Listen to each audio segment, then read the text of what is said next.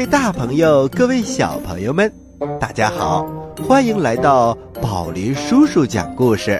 我是宝林叔叔。首先向大家介绍我的故事小助手小青蛙呱呱，呱呱，和大家打个招呼吧。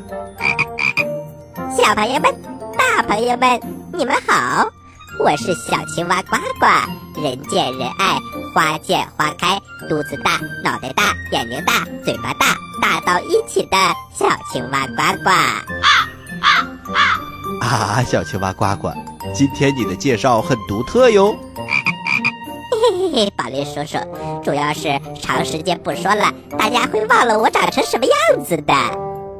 小青蛙呱呱，这点你放心，大家一定对你的印象非常深刻。特别是那两个大大的眼睛。好啦，小朋友们，今天我们要讲什么故事呢？我们马上进入故事一箩筐。故事一箩筐，故事一箩筐。小朋友们，我们的故事一箩筐今天为大家带来的是。宝林叔叔录制的三百六十五个财商故事专辑当中的精彩选播。嘿嘿，宝林叔叔，这些小故事都很有意思，每一个故事都是精心设计的。是啊，这是宝林叔叔和宝贝听听联合录制的。如果大家喜欢这个专辑，也可以到宝贝听听订阅收听。好啦。我们马上开始喽！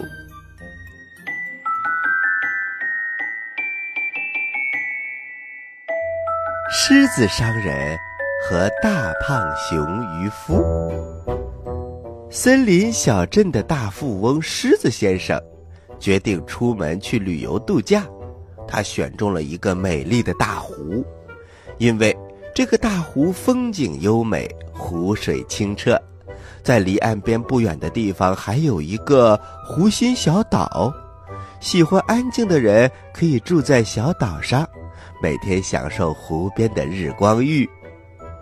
登上了小岛以后，狮子先生连续几天，早上看日出，晚上看日落，欣赏大自然的美景。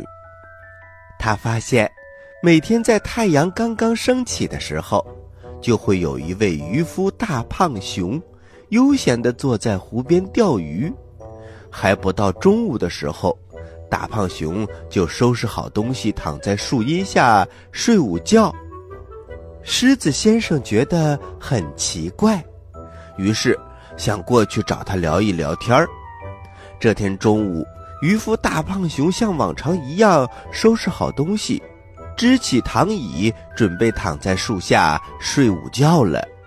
忽然看到一位衣着讲究的狮子先生走到自己的跟前。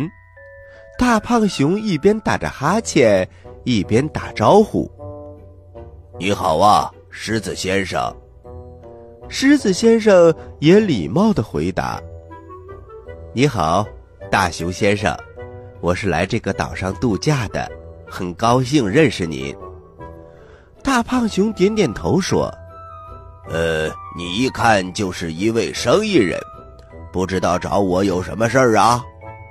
狮子先生笑了笑：“你的眼光很不错，我是一个做生意的人，我来这里好几天了，每天都看到你在这里钓鱼，就想和你聊聊天儿。请问您今年多大年纪呀？”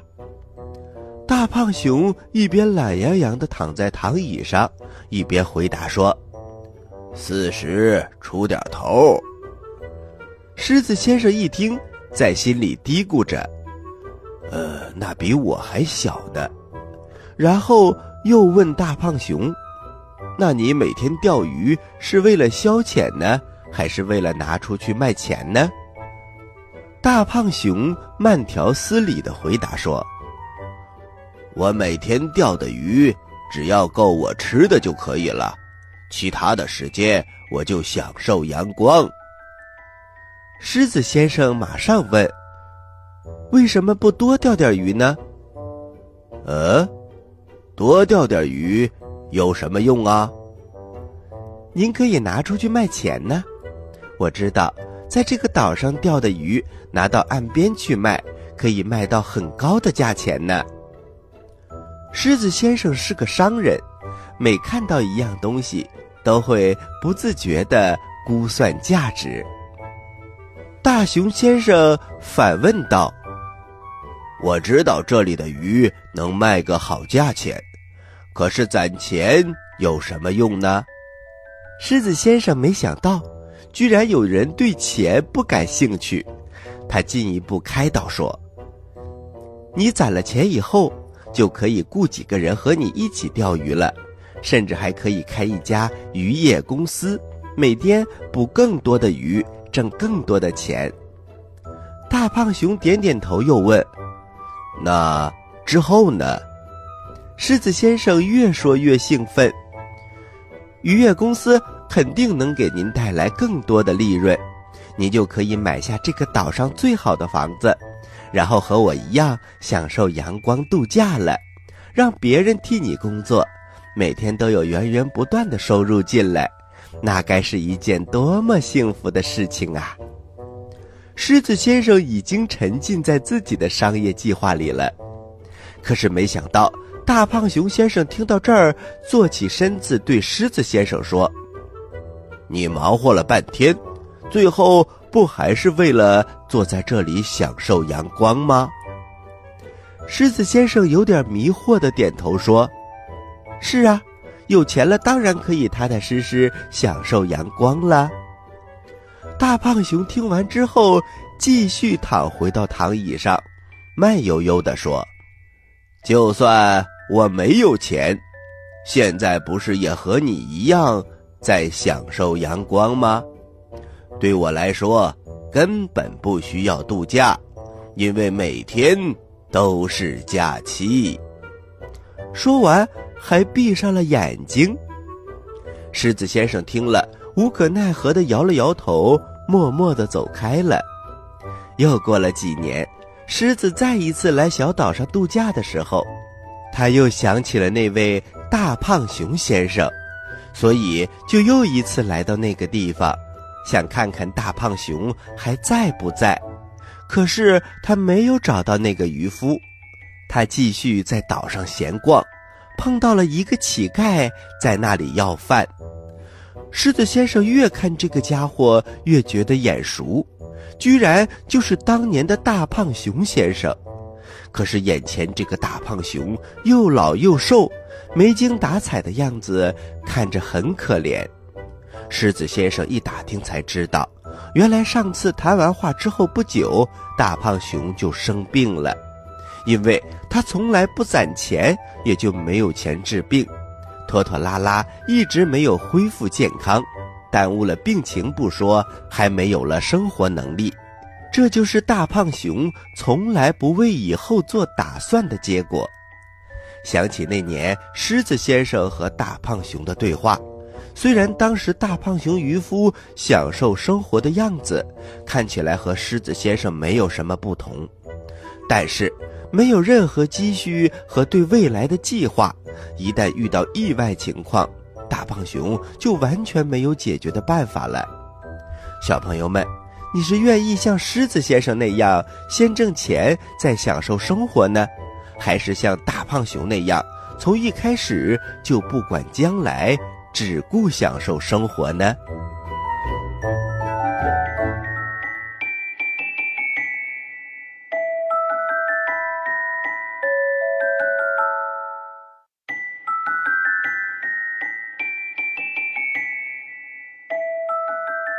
狐狸和面具，小朋友们，狐假虎威的故事大家听过吧？从狐狸让老虎跟着自己在森林里狐假虎威地逛了一圈之后，吓跑了所有的动物，狐狸就在森林里出了名。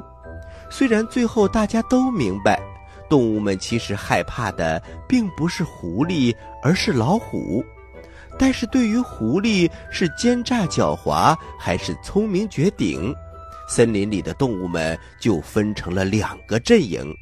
一边是豹子、狼和野猪为首的老虎派，他们讨厌狐狸，更瞧不起狐狸，因为他们觉得狐狸其实是个胆小鬼，没有任何真本领，只知道假借老虎的威风蒙骗那些胆小的动物们。不过，狐狸确实太狡猾了，脑子里永远装着阴谋诡计。他们经常劝老虎大王要小心提防狐狸这个人，而且应该狠狠地惩罚他。而另一边是以小鹿、兔子和松鼠为首的狐狸派，他们认为狐狸非常的聪明，作为身体比较弱小的动物，他知道自己的实力不够。能够扬长避短，借助实力强大的老虎威风震慑住森林里所有的小动物，这是充满了智慧的表现。因此，他们认为应该让狐狸做老虎大王的军师。老虎大王因为被狐狸骗了，很是生气，但是听了很多关于狐狸的争论。觉得狐狸确实比自己其他的手下更聪明，如果能够给自己做军师，倒是一件好事。猴子看出老虎大王为狐狸的事很为难，就给他出了一个主意：“大王，你可以再考一考狐狸，如果他再次过关，说明他确实是个有用之才，您就让他做军师为您出力。”如果他过不了关，说明上次只是凑巧骗了您一次，您就可以好好的惩罚他了。好，好，好，这个主意不错。这天夜里，老虎大王就把狐狸叫到了跟前，对他说：“在森林外边有个古老的木屋，传说在木屋里有一只可怕的妖怪。”谁也不敢靠近那里。现在我要你去把他杀掉，否则我就杀了你，作为上次欺骗我的惩罚。狐狸听完，非常的郁闷。去那个鬼屋吧，真是挺可怕的。如果拒绝接受任务吧，等着自己的只能是死路一条。他想来想去，还是去鬼屋看看。说不定还有一些机会。第二天夜里，狐狸悄悄地来到了小木屋前。他也听说过这里的妖怪非常的可怕，可是从来没有人见过那个妖怪到底长成什么样子。狐狸决定先看看，弄清楚到底是怎么回事再说。狐狸先用爪子抓破了糊窗户的纸。看到了大家口中说的妖怪，我的天哪！这个妖怪长得好可怕，他穿着一个黑灰色的长袍子，头上插着很多羽毛，铜铃一样大的白眼珠，只有两个黑黑的小瞳孔，张着大嘴对着窗户，嘴里都是吓人的獠牙，还有一条长舌头吐在外面。微风吹过房间的时候，妖怪全身还会轻轻的摆动。狐狸看了，吓得全身都哆嗦，他根本就没有勇气走进房间里，更不要说打败这个妖怪了。于是，狐狸决定再观察一会儿。过了半天，木屋里还是没有动静。狐狸再次隔着窗子看了看妖怪。嗯，妖怪怎么一动不动呢？他好像还没有手和脚。狐狸越看越好奇，胆子也大了起来。他轻轻地推开了门，发现那个妖怪根本没有反应。本来狐狸还以为他会向自己扑过来呢。狐狸的胆子变得更大了，他捡起一块小石子儿，朝着妖怪丢了过去。石头打在妖怪的身上，还是没有反应。狐狸想了想，直接走向前，用爪子推了一把。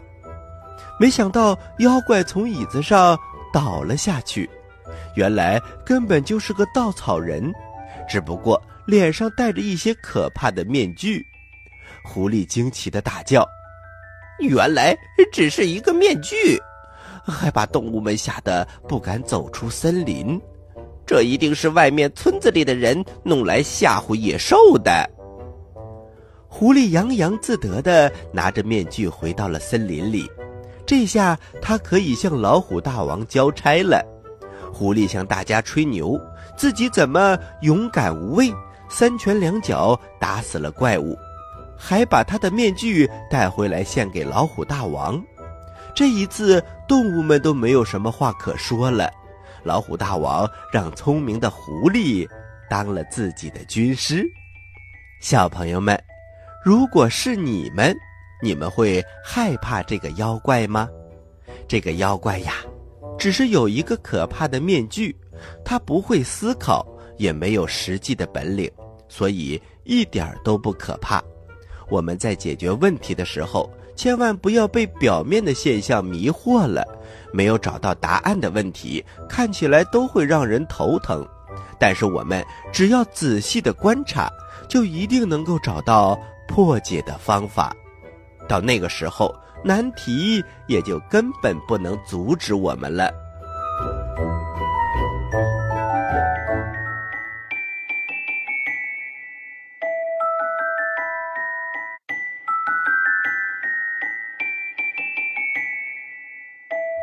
人品和财富，很久以前。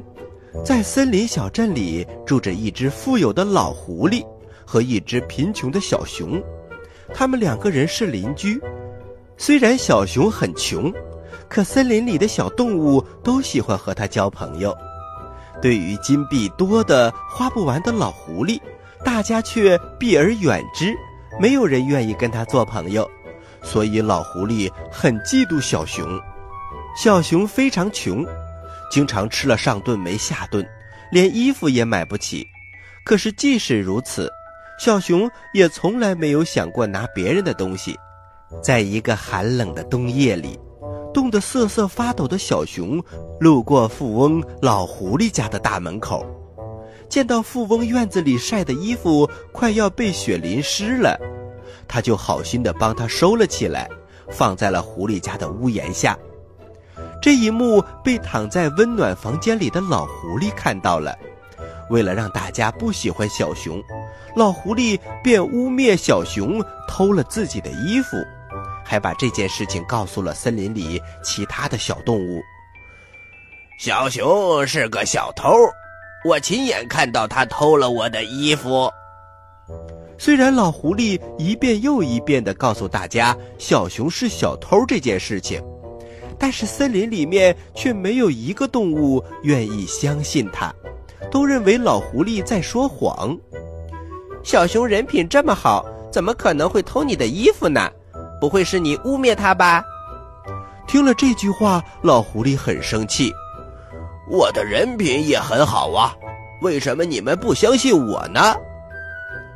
他不甘心就这样被比下去，于是老狐狸提出要和小熊。比人品，可是人品怎么比呢？正当大家犯愁的时候，森林年纪最大的大象爷爷开口说：“可以去上帝那里比一比，上帝有一架天平，专门称人品的重量。如果人品比秤上的人品时重，就说明是上品，人品好。”如果人品比秤上的人品时轻，则是下品，说明人品不行。如果小熊的人品好，那就说明他没有偷狐狸的衣服；如果小熊的人品不好，那就说明他很有可能会偷老狐狸的衣服。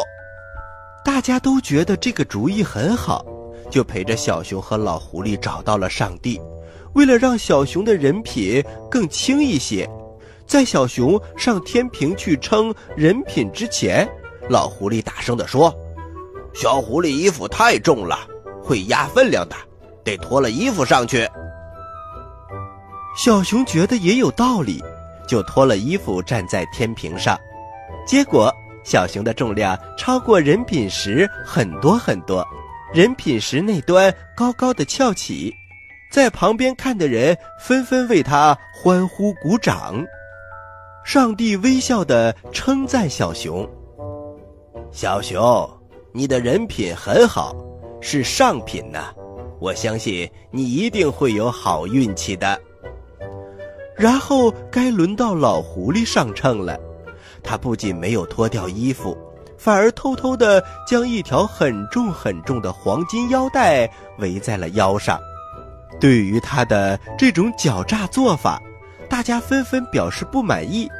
可是宽厚的小熊却说：“没关系的，就让老狐狸先生这样去称吧。”在大家的反对声当中，老狐狸信心十足地走上了天平。让他不敢相信的一幕发生了，自己这头高高的翘了起来，比人品石可轻多了。他不可思议的睁大眼睛，没错，是比那块石头轻很多。然后他又使劲的跺跺脚，结果还是一样。于是所有的人都明白了，原来说谎话的就是老狐狸。他的人品太差了，我想小朋友们也都听明白了，人品的好坏其实跟财富没有关系的。有的人很有钱，可是他人品不好，大家都不会愿意和他在一起；而有的人虽然没有钱，可是他很善良，人品好，大家更喜欢和他做朋友。金钱虽然好，却不是万能的。花钱买不来人品和尊重，有钱却没人喜欢的人是得不到幸福的。